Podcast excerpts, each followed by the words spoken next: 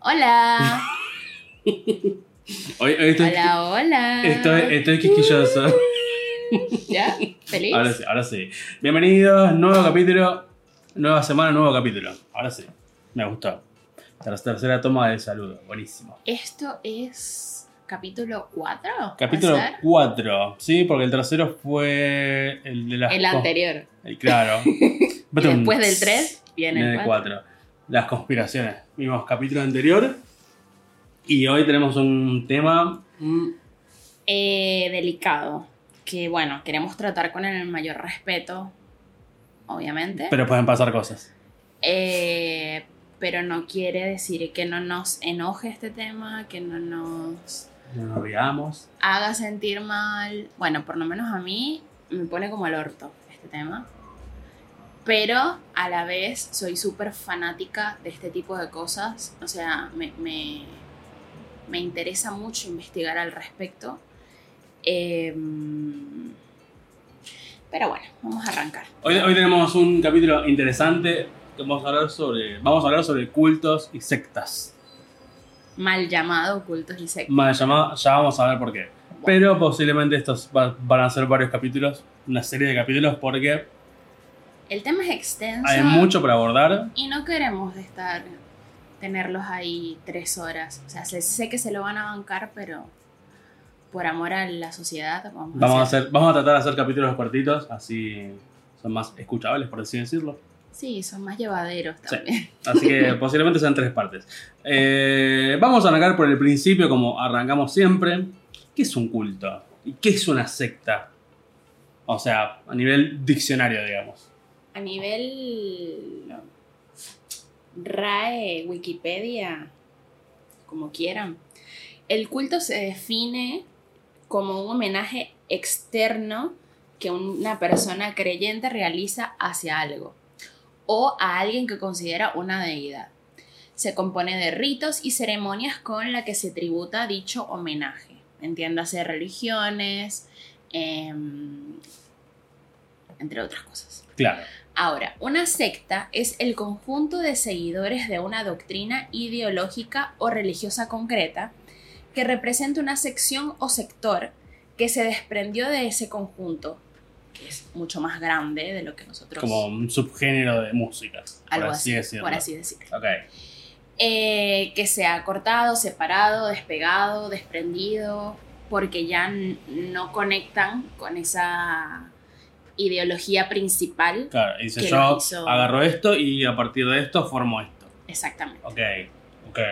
exactamente. Bien, pero vemos que también que tenemos como la palabra secta es como un algo negativo, ¿no? De, de por sí. O sea, o sea, lo asociamos Claro, con, para algo mí, negativo. tú a mí me dices secta y ya yo pienso en, en que es una Mm. palabra peyorativa.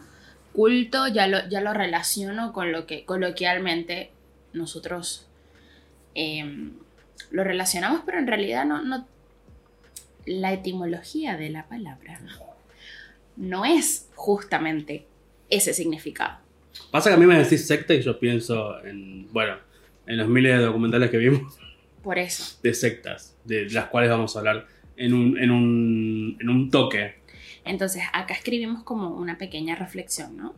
Dice, ¿por qué se tiene un efecto negativo la palabra culto o secta si se relaciona a la espiritualidad, creencias religiosas, entre otras cosas? Bueno, más que nada esto es para culto, no para secta. Y por qué si existe la libertad de culto, que se define como cada persona es libre de creer en lo que le plazca, en ocasiones estas creencias terminan poniendo en riesgo la vida de muchos creyentes. Yo siento que la espiritualidad es necesaria en la vida cotidiana. Los seres humanos estamos entrenados para siempre buscar respuestas y qué mejor manera que conseguirlas af- eh, afianzándonos explicaciones que solo lo justifica o sustenta la espiritualidad y la fe. Con esto no quiero condenar a las personas espirituales porque yo creo en un montón de cosas que de manera científica digamos que no se pueden sustentar. Em, pero mi gran problema con algunas religiones, y está literalmente así, entre comillas, es el constante aprovechamiento de las personas que lideran esas religiones hacia sus creyentes. Entonces, a lo largo de los años, era lo que justamente les estábamos comentando hace un rato, se utiliza esta palabra con, con un carácter peyorativo. Ya que se ha demostrado muchos casos de aislamiento, abusos, violex- violencia, eh, perdón, y violencia de, de ciertos sectores que lo profesan. No estoy pudiendo leer hoy, no sé qué. No pasa nada. Bienvenida a mi mundo. pero Te bueno. continúo yo. yo no leo ningún día. Así que estamos bien.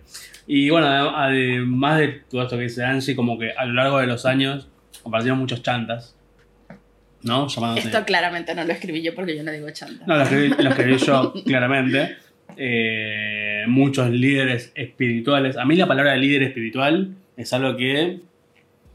O coach de vida.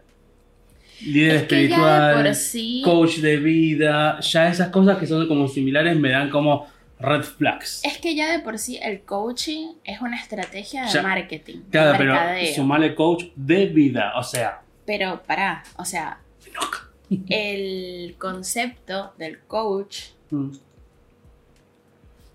está aplicado de manera empresarial. Mm. O sea, nace desde las empresas para que tu negocio sea mucho más sustentable, Mm. whatever, lo que quieras.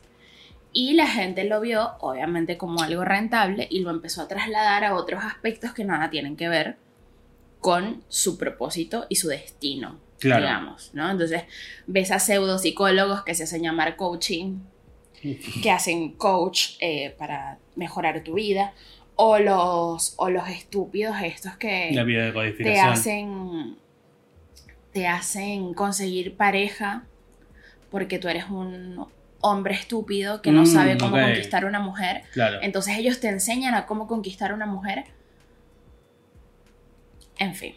La palabra coach en realidad es entrenador, o sea, entrenador de vida. No, no me- a mí no me cierra por ningún lado.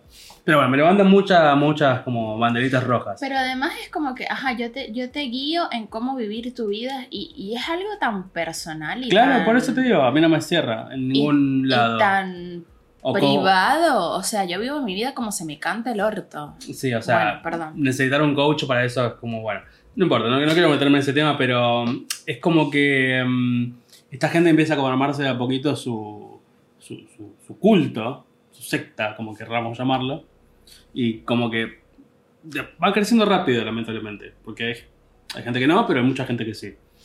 Y eh, un, un rasgo en común es que dicen las reglas, pero no las aplican no tengas sexo, eh, no tengas posesiones, eh, reza todo el día, pero lo hacen los fieles. Ellos no lo hacen. Y los fieles lo ven, ven que no lo hacen, pero, tienen en un, un- tal... un- es que en un principio lo aplican. Claro, pero hasta Yo que no sé se... si- yo hasta que tiene... Hasta que llegan a un lavado de cerebro horrible. Claro, pero es que yo realmente no sé si en un principio se lo, se lo creen posta o lo hacen con toda la intención de joder a la gente. Yo creo que hay casos en los que, que justamente vamos a hablar más, más adelante, ¿no? Hay casos en los que estas personas sí creían que estaban destinadas a algo mucho más grande y mucho Claro. más importante y arrastraron una cantidad de gente Mm. que después empezaron a cegarse por el poder que le genera este ser iluminado, digamos. Claro. Y bueno, pasan, pasan catástrofes y pasan cosas que no deberían suceder, la verdad. Claro, pero o sea, la gente ya tiene un lavado de cerebro tan horrible que ya ven las cosas frente a ellos y, y ok, no pasa nada. Una, una venda en los ojos. Eh, hay un eh, chico que se llama Pablo Salum, es bastante conocido en Argentina, de hecho, es argentino. Eh, y este chico vivió durante muchos años en, en una secta. Vi eh, muchas entrevistas donde lo entrevistaban a él, obviamente. Pero lo que estaba viendo hoy es el canal de YouTube de él Ah, ok, no me quiere cagar. que creó un canal eh, y está creando una red que se llama Ley Antisectas, que justamente se basa en em, tratar de crear una ley antisectas para que este tipo de cultos, sectas, lo que sea, no siga pro- proliferando En la vida. en la vida, por favor. Entonces, em, algo que plantea este chico es que hay que dejar de llamarlo secta o culto, porque en realidad la secta, no sé, puede ser de repente un grupo de adolescentes que se reúnen en un horario específico, en un lugar específico, a hacer una actividad específica, puede ser jugar Claro. fútbol, tomar mate, lo que sea, Puede ser un picnic. y eso es una secta Claro. es, e- es un- una reunión, digamos. Entonces, tratar de sacarle esa negatividad a la palabra y empezar a, a nombrarlo de otras maneras, ¿no? Entonces, el nombre que ellos eh, proponen para este tipo de organizaciones son organizaciones coercitivas, ¿sí? Pero una secta nos dijimos que era un conjunto de seguidores de una doctrina ideológica. Al Puede ser. principio. Puede ser. Medio que, está, medio que se contradice un, Se Sí. contradice con lo que dice Wikipedia, por así decirlo. En fin. No nos crean a nosotros, investiguen. No, no, pero digo, tenemos como dos cosas, dos conceptos de lo que es una secta. Claro. Por un lado, lo que dijimos al principio. Lo que pasa es que ese concepto de secta para mí está muy mm, ligado a la religión. O sea, por ejemplo, Claro, el cristianismo nace de el catolicismo, en el que no creen en ciertas cosas que la Iglesia Católica creen y se genera una iglesia adversa o paralela, digamos, que es el cristianismo. claro. Pero este Que- pibe también dice que una reunión de amigos en el parque puede ser una secta tranquilamente. En el buen sentido de la palabra. Claro. Ok, ahí va. Lo, lo tiro, lo El punto es que para mí tiene más sentido llamarlo organización coercitiva porque por todo lo que te plantean en cuanto a las técnicas que utiliza este tipo de organizaciones para mantener a la gente atrapada, ¿no? Y este pibe decía que tenía como su familia todavía en la secta, ¿no? Sí, O sea, él se escapó. eh, creo que está la madre todavía. Él se escapó, pero la familia de él sigue en la secta. En el próximo episodio les vamos a traer eh, qué en qué secta estaba él. Eh, vamos a tratar de hablar un poco de, de la vida de él. Pero igual pueden investigar porque hay demasiado contenido de este chico en YouTube. Sí, eh, hecho por él y también de entrevistas que le han hecho otras personas. Por ejemplo, la gata de Schrödinger. Ah, mira, Schrödinger. buen canal, La Gata de Schrödinger. Eh, no sé si en Herejes también le hicieron una entrevista. Buen podcast, herejes. Eh, y lo mencionan un montón en leyendas legendarias Uf, también. Son tremendo. como eh, los, los dos últimos eh, canales, eh, podcast, digamos, son de nuestros favoritos últimamente. Leyendas, Tenemos, tenemos Amo. tipo temporadas. Yo ahorita estoy a full con leyendas. sí, leyendas. Eh, me gusta herejes, pero a veces no tanto, entonces vuelvo. Eh, existe lo que se llama la persuasión positiva, que se deriva en dos formas. ah, ahí va. La forma número uno es lo que estaba diciendo Facu, Aumentando la aumentando vulnerabilidad. la, vulner- la vulnerabilidad, y la segunda es sobre la manipulación de su entorno para modificar cómo piensa, cómo siente y cómo actúa. Claro. El conjunto de estas dos técnicas ayuda a que sea más fácil eh, defender las, las convicciones de este grupo coercitivo, de esta organización coercitiva, em, y eh, la forma en que se manejan, ¿no? Y anular de por sí todas las señales que te puede dar tu familia, que Claro, te pueden lo- dar tus amigos. Lo que hablábamos hace un rato, que hay muchas red flags que vos no ves. O sea, la víctima no ve. Claro, porque justamente, justamente, el gran problema de este tipo de, de organizaciones es que se centran y, y se basan en las necesidades de las personas. Claro. ¿Sí? Entonces, por ejemplo, yo estoy en un momento difícil de mi vida en el que tengo eh, depresión, tengo ansiedad, tengo cualquier cantidad de cosas y necesito, estoy buscando alguna respuesta para salir de este estado, entonces de repente aparece un coach de psicología que dice que mi estado mental va a mejorar si yo Sí. lo sigo o si yo hago estas meditaciones y empiezo con las meditaciones, empiezo de a poquito a ir como eh, adentrándome en el mundo de esta persona hasta que ya, No puede salir. claro, lo mismo que hablábamos en la semana pasada de las conspiraciones, o sea, te cegas totalmente Mm, sí, al punto de que lo que está a tu alrededor no existe. Y antes era, a ver, ojo, no es que no siga sucediendo, sucede y creo que cada vez es peor. sí. Pero antes, hace muchos años, como no había em, tanta información, tanta difusión como la tenemos ahora en el Internet, eh, con el Internet, este, em, es como, era como mucho más fácil aislar a una persona Claro. de todo lo que está sucediendo a su alrededor. Hoy sigue pasando, pero es un poquito más difícil, capaz. Sí, a menos que seas una a menos que sea una comunidad que ya esté establecida en ese sentido, como la secta del Palmar de Troya, eh, El Palmar.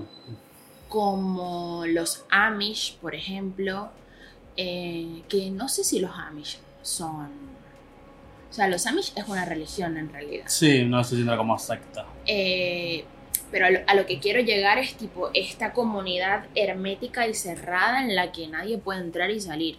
O si entras no puedes salir. Eh, nada. Continúa, tú que te- no te estoy dejando hablar. No, pero está bien. Es que vos sabés una banda de estas cosas, boludo. Perdón, que no te O sea, la, la cantidad de documentales que ve esta chica, cantidad de documentales y series y cosas de sectas es impresionante. Y Lo yo como, oh, wow. Y nada, yo por ahí le digo, che, ¿viste lo que...? Sí, sí, la secta no sé qué cosa. Ok. Lo siento. Ok. Eh, bueno, y una- volviendo a las técnicas, eh, hay una técnica, complementaria que como que lo que hacen es darle un proyecto a la víctima. O sea, una, una misión a la víctima. que es más importante que toda su vida anterior a la secta. Eso lo que hace es, eh, obviamente, seguir aislándolos del mundo y evitar cualquier red flag que puedan, que puedan tener. Y que esa misión puede ser económica, puede ser Sí, espiritual, puede ser social. social. puede ser cualquier cantidad de, de cosas. Por eso es tan peligroso, porque en realidad se va a adecuar a la necesidad que tengas en la vida. Espiritualidad, bueno, busco. De eso se trata la vida también, ¿no? A mí me hace falta tal cosa, bueno, Lo busco, y busco. trato de aprender. Sí, además lo- los motivan como que abandonen todo. O sea, toda su vida anterior, todos sus proyectos Claro, anteriores. como que todo tu pasado es negativo y la única respuesta es lo que tienes ahora enfrente, lo que es tu vida ahora. Claro, y lo mantienen en esa posición como estancado. Lo que busqué ayuda porque, no sé, me faltaba espiritualidad. Entonces me mantengo, los mantengo estancados buscando espiritualidad cuando no va a pasar nada de eso. Muchas de las eh, organizaciones coercitivas, estoy ampliando mi vocabulario, Sectas. em, cultos. muchas de estas organizaciones eh, siempre tienen como un mesías, un... Ah, sí, un iluminado. Claro, entonces puede ser que los extraterrestres nos vienen a buscar. Puede ser que Facundo es el nuevo Jesús. Puede ser que Wanda es eh, Illuminati. No sé, o sea, Puede ser cualquier cosa. Pero... cualquier cosa. Cualquier cosa puede ser. Por eso es tan peligroso y tan adaptativo, ¿no? Sí, porque la realidad es que lo, lo adaptan a lo que quieren y siguen. Y a lo que necesitan y a lo Sí. que les- se les canta el orto. ¿Qué Sí. sé yo? Pero bueno, vamos a, vamos a arrancar con las. con algunas eh, sectas cultos. Vamos a arrancar con una grosa. Vamos a hablar sobre, sobre Jonestown. Jim Jones. Bueno, esto es muy fuerte para mí. Lo tenemos escrito acá, pero yo sé que te lo sabes de memoria. Sí. Es muy fuerte para mí porque fue de las primeras cosas que leí acerca de una secta, un culto. Estaba súper chiquita, muy chiquita. Además me impresionó un montón que era en mi país. O sea, cuando en Venezuela a ti te enseñaban el mapa. Yo no sé si tú sabías esto, pero ver. cuando te enseñaban el mapa de Venezuela, te decían que Venezuela era todo este elefante, vas a poner acá el mapa de Venezuela, ¿no? Y al lado hay una parte que es como la pata Del del elefante. elefante, la pata final, que es la República de Guyana. Y siempre se nos dijo en el colegio que era una zona en reclamación, que esa zona pertenece a Venezuela, pero está en reclamación con otro país que no me acuerdo, lo siento. Bueno, perdón. Yo dije que. Yo dije que era buen estudiante, más no que me acuerdo de lo- todo lo que estudié. Entonces, en realidad, esa zona en reclamación se perdió hace millones de años. Bueno, no millones de años, pero hace muchos años. No sé si fue desde el gobierno de Chávez o antes, que ya no está en reclamación. O sea, ya no es parte de Venezuela nunca. Entonces, cuando yo me entero de esta historia, para mí era como que, wow, esto pasa. No era Venezuela, pero igual era como que, wow. Bueno, hablemos de Johnstown. Eh, este chico, Jim Jones, nace en una familia básicamente que quiere... La madre de Jim Jones no quería trabajar y se casa con una persona que tiene mucho poder adquisitivo de la familia. Entonces, al, al no querer trabajar, consiguen la casa gratis porque se la dona la familia al padre de Jim Jones y eh, claro, tienen la casa gratis, pero ¿cómo hacen para vivir? Para nada más la casa la tienen, entonces bueno, Sí. tienen que trabajar y tal. Y a ella se le ocurre la maravillosa idea de quedar embarazada porque piensa que quedando embarazada le van a dar plata Ok. y Bueno, no va a tener que salir a en trabajar. Argentina pasa. En todos lados pasa. Pero bueno, entonces eh, el padre de Jim trabajaba en... No recuerdo exactamente dónde. Es demasiada información, chicos, pero trabajaba en algo de riesgo y no podía respirar, no podía hablar básicamente, entonces estuvo incapacitado mucho tiempo. Y nace Jim y la familia le dice, bueno, los primeros años de este chico nosotros te vamos a ayudar económicamente, pero ya cumpla- cuando cumpla cierta edad, el trato es que tú vas a tener que empezar a trabajar. Porque, ajá, a trabajar, mamita. Y mm, bueno, la madre empieza a trabajar y el hijo básicamente se cría solo, porque tenía esta regla de que no podía entrar a la casa si la madre no estaba en la casa.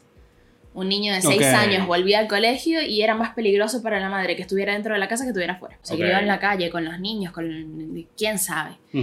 Tenía una vecina que era súper religiosa, súper eh, religiosa, súper, súper religiosa, y lo introdujo a este mundo de la espiritualidad y la religión y tal. Yo creo que para entender un poco de por qué esta gente es así, es un poco de su niñez, ¿no? De, de cómo eran o- o, Ujú. qué pasó en su vida cuando eran chiquitos. No necesariamente todo el mundo, como por ejemplo Ricardo Ponce, pero en este caso, bueno, sucedió de esta manera. Ujú. Y la señora le cocinaba país de, no sé, manzana, de lo que fue, sea, para que el niño entrara a la casa y le decía, bueno, te voy a contar una historia. Jesús, no sé qué. Y nada. Entonces, el afán de este niño de conseguir algo que realmente lo motivaba, empezó como a crecer al punto de que era que si un niño de 8 años predicando en un campo de o sea, agarraba que si los árboles talados y se montaba como si fuera un O como el niño brasileño, el niño predicador de Brasil. claro, algo así. Bueno, es- eh, no, es, no es el precursor el niño de Brasil, es Jim Jones. Mira. Eh, Igual el niño de Brasil ya debe tener como 30 años. Sí, no sé. Este, y le predicaba a los niñitos, a los amiguitos. Y pelota. en realidad los niñitos querían jugar a la pelota y es como este hincha pelota, nadie quería ser amigo de Jim Jones. Y bueno, este después, más adelante en su, en su niñez, digamos, creía que Dios realmente le había otorgado poderes especiales y para comprobarlo se llevó a un amigo y saltó desde el techo de la casa y se fracturó el brazo y porque pensaba que iba a volar, no sé qué, pero aún así como que nunca dejó de creer. O sea, se tiró, no voló, pero el chabón seguía creyendo. Seguía creyendo. Mirá lo que es la fe. Es una vaina loca. Entonces, em, bueno, este chico creció y creció y creció y creció. El padre falleció, la madre trató de sacarle toda la plata porque falleció, la de los seguros y bla, bla, bla. Bueno, tuvo una infancia de mierda, Claro. en realidad, pero no justifica todo lo que hizo. A ver, la iglesia se funda bajo el nombre de el Templo del Pueblo. El tema es que alquiló como un lugar y ya tenía, no me acuerdo si era la palabra town o people y lo Y que hizo fue más. agregarle otra palabra más porque le daba paja sacar todo y Me- Mente de, mente de- de tiburón. nuevo. Entonces predicaba Templo del y, pueblo, y sí. la gente en realidad lo empezó a seguir mucho Mm. porque era primero era muy carismático. Como, como casi todo líder de secta y culto. No, como casi todo, no, como Todos. todo líder de secta Porque si no nadie lo sigue. Sí. Eh, era muy carismático. Era bastante, bastante inclusivo. O sea, estamos hablando de la época de los 70. 70, 60, en los que, bueno, había mucho, mucho racismo en Estados Unidos. Esto obviamente sucede en Estados Unidos. Em, en San Francisco, ¿no? Sí. Em, y bueno, este tipo se, se caracterizaba por ser socialista, por ser inclusivo em, y millones de cosas más. El tema es que empezó a notar que su iglesia se iba como estancando, como que no crecía. Ah, pensé que se iba agrandando. Entonces, no, entonces la estrategia que él tenía era empezar a absorber otras iglesias, otros cultos más chiquitos, en los que no se perdían el líder porque se moría, Mm, o cualquier cantidad de cosas, entonces mandaba a sus adeptos a que los atrayeran de vuelta, tipo, epa, vente para acá que acá está la vaina buena. Hasta que formó algo bastante importante ¿Qué como y mil, grande. mil y pico de personas? Más o menos mil y tantos ¿No? seguidores. Ok. sí. El gran problema para él sucedió cuando el gobierno empezó a notar anomalías raras, impuestos, cualquier cantidad de cosas. Y... ¿Qué pasó? Para, ya el aire, me estoy muriendo de porque-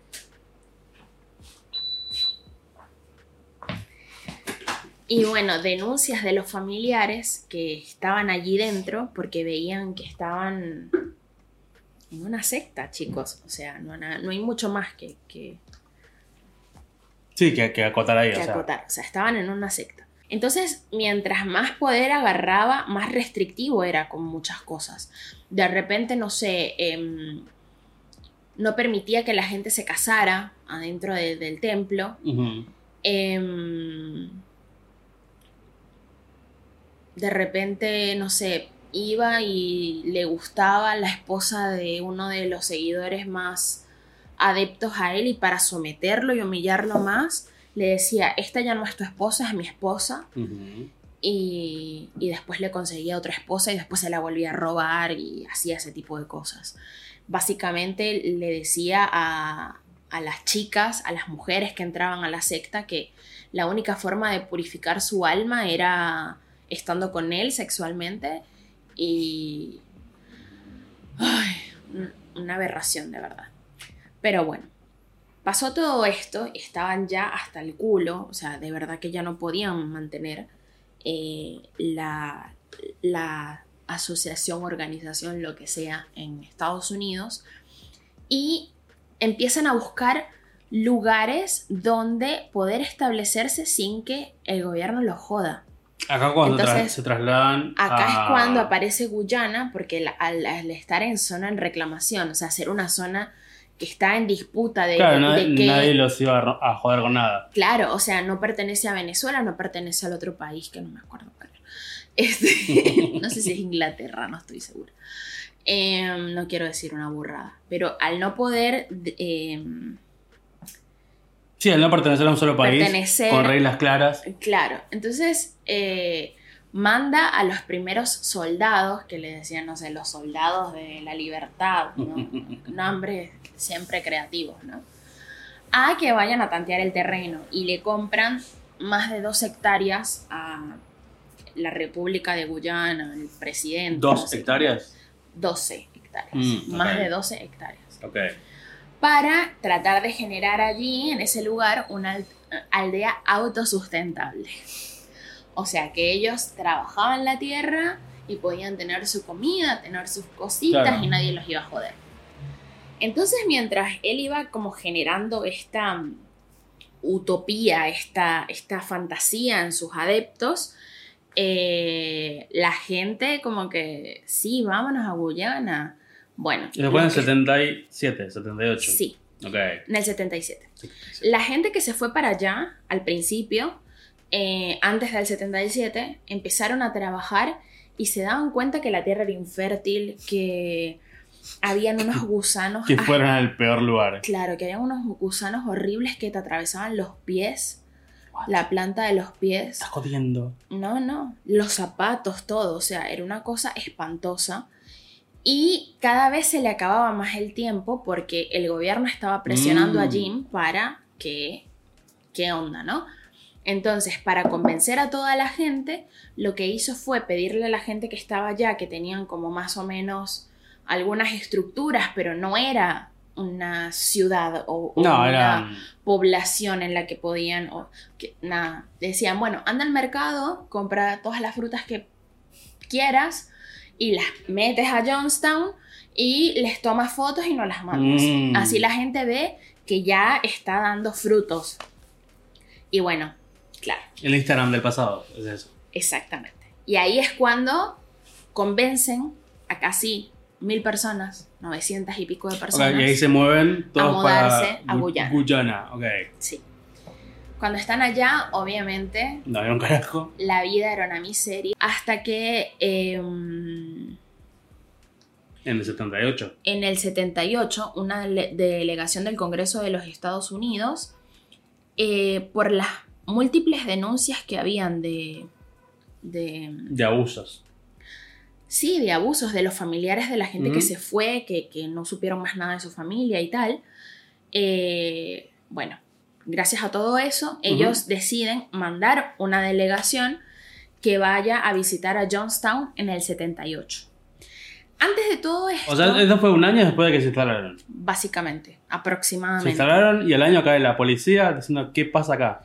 O sea, fueron a chequear a ver qué onda, porque no podían hacer una, no tenían orden de allanación ni nada por el estilo, porque en realidad era como que, ajá, no Claro. tenemos jurisdicción en este país. ¿qué Pero, va- pero vamos a ver qué onda. Pero bueno, vamos a ver qué onda, a ver si la gente necesita algo, qué tal. En todo este tiempo que estuvieron viviendo ahí, eh, Jim le sembró a la gente que tenían que suicidarse de manera masiva si algo pasaba, porque cada vez se acercaba más el tiempo de ir con el Señor, porque sus cuerpos eran sus vehículos, por así decirlo. Y algo a agregar a esto es que había nenes. Sí, no, o sea, No era, una comunidad de gente, eso. viejos, Todo, todas todo, edades. todo, todo, todo, todo. Sí. Este, entonces la forma de poder reunirse con la nueva vida, con la nueva utopía, Era suicidarse. Entonces, hicieron muchos simulacros de suicidio para, para generar la confianza en la gente de que era lo que tenían que hacer. Y hizo muchos simulacros desde Estados Unidos, con las personas más allegadas a ellos. Eh, Para, una- ¿cómo sería el simulacro? En una ocasión le dijeron vamos, vamos a reunirnos y vamos a tener una junta. Entonces se reunían, tenían una junta como los directivos más altos, Sí. les dieron un vino y ellos no podían tomar, estaba prohibido tomar Mm. la secta y demás. El único que tomaba y se emborrachaba y se embriagaba era. Jim. De hecho, la única manera que podía sostener sus discursos tan largos, porque duraba hasta dos, tres días hablándole a la gente, Dos, tres días, mierda. era drogado con cocaína, heroína hasta las tetas. Dos días hablando, me Y estás por jodiendo. eso usaba lentes de sol, para que la gente no viera que tenía los ojos rojos. Dos días hablando. Y cuando la gente le preguntaba, ¿por qué tienes los ojos rojos? Le decía, es que ahora tengo un nuevo poder que si te miro a la cara, Te mato.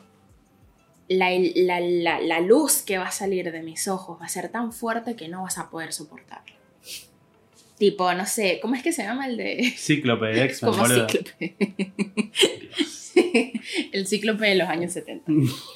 Drogado. Este, No y, y sabía. tenía que ponerse sondas y todo para hacer pipí y, y sus necesidades eh, hablando. ¿Qué mierda hablaba, boludo, en dos días? Bueno, le decía a la gente vamos Pará, a tomarnos pará, este El vino, simulacro, ¿qué onda? vamos a tomarnos este vino. Se lo tomaban y después les decía, ay, el vino está envenenado, chicos. Concha de tu madre, Jim. Eh, se van a morir en 40 minutos y no hay antídoto. Entonces era como para probar, Mm. por- le decía, están destinados a morir por la causa, están destinados a morir por mí. Era para probar a ver quién era realmente leal a él y quién no. O sea, pero no estaba envenenado. ok. No. Después que pasaban los 40 minutos, que la gente estaba vuelta loca, no sé qué y tal.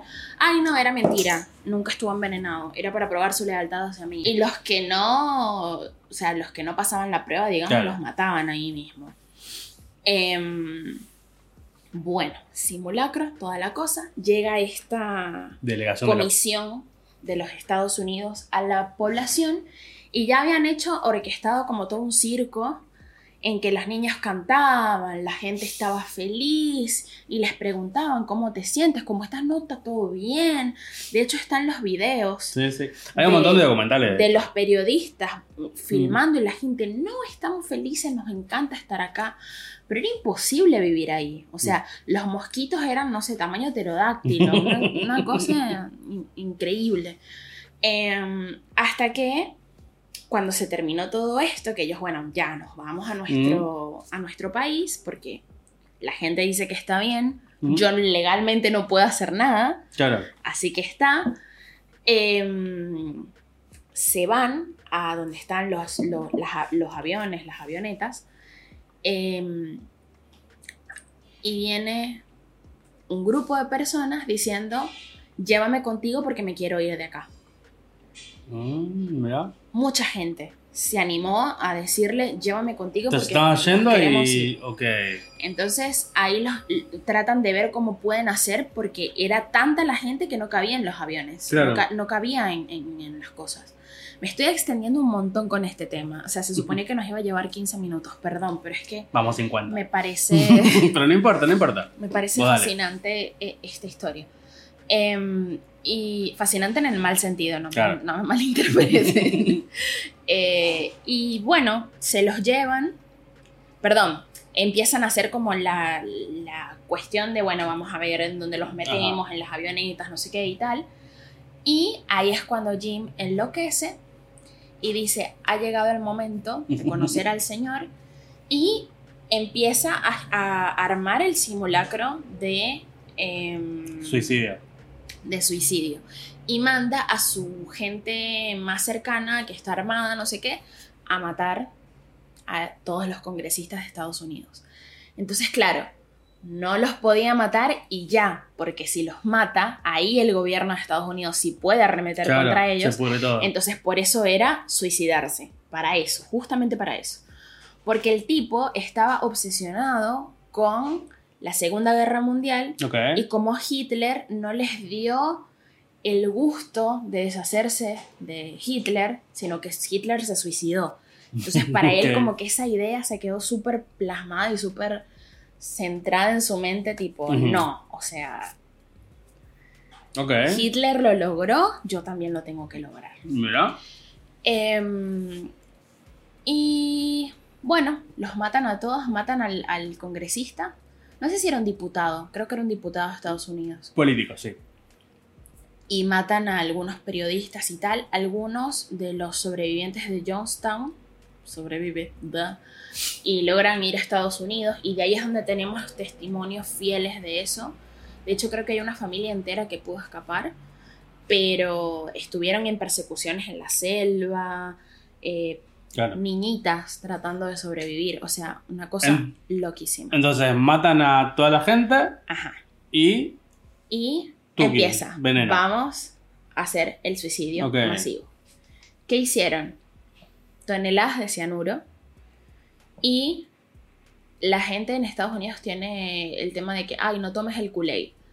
Ni siquiera podían comprar Kool-Aid porque no tenían plata para comprar Claro. Kool-Aid. Entonces compraron otra bebida que era como que la mitad o menos más barata. Sabía horrible según dice la gente. Y bueno, mezclaron el cianuro con eso y se lo daban. Entonces obligaban a los padres primero a dárselo a- sus hijos, eh, que se cercioraran que sus hijos se lo tomaron bien y después les tocaba a ellos eh, hasta que el último fue Jim, que se pegó un tiro en la, en la cabeza. Em, y así fue como murieron más de 900 personas. De hecho, dice, eh, dicen que los gritos de la gente por el envenenamiento de cianuro eran tan horrorosos, eran desgarradores, que se pueden escuchar en audios en YouTube. O sea, yo realmente no... No lo vamos a poner acá. No, no, y no, no, no me gusta, porque me parece horroroso. Eh, lo escuché en un par de documentales, pero, siempre adelantaba como esa No, no, claro, pero decía que con los nenes decía que no, está, están gritando así porque se están acercando a Dios. están conociendo a Dios. Les decían a los padres, porque los padres como que, pero están sufriendo, o sea, mm. no, no, no, esos gritos es porque están conociendo a Dios y por eso están gritando así. Así que bueno. Y eso fue como... Esa es la historia de... Fue como el suicidio masivo más grande. En masa. En masa. De, uno de los más grandes en masa de la historia. Ok. Eh, hay millones de documentales al respecto. Millones de videos en YouTube. O sea, pueden ir a chequear y ver qué onda. Pero bueno, yo creo que este capítulo lo podemos dejar hasta acá. Yo creo que sí, tenemos más, pero ya vamos cuarenta y pico de minutos. Sí. Pero es súper interesante, o sea, en el, en el sentido de, de, información, ¿no? Porque fue horrible. No, obviamente, o sea, eh, son de las catástrofes que realmente dices después cómo, cómo pueden seguir pasando estas cosas, pero... Y sigue pasando. siguen, sucediendo. Sigue pasando porque después vamos a leer una... Tenemos como 5 o 6 más. pero bueno, lo vemos eh, en el próximo episodio de... Sí, según, vos, y yo. suscribida, likeada y todas las cositas que hacen siempre. Nos vemos. Nos vemos. Chao. Dale.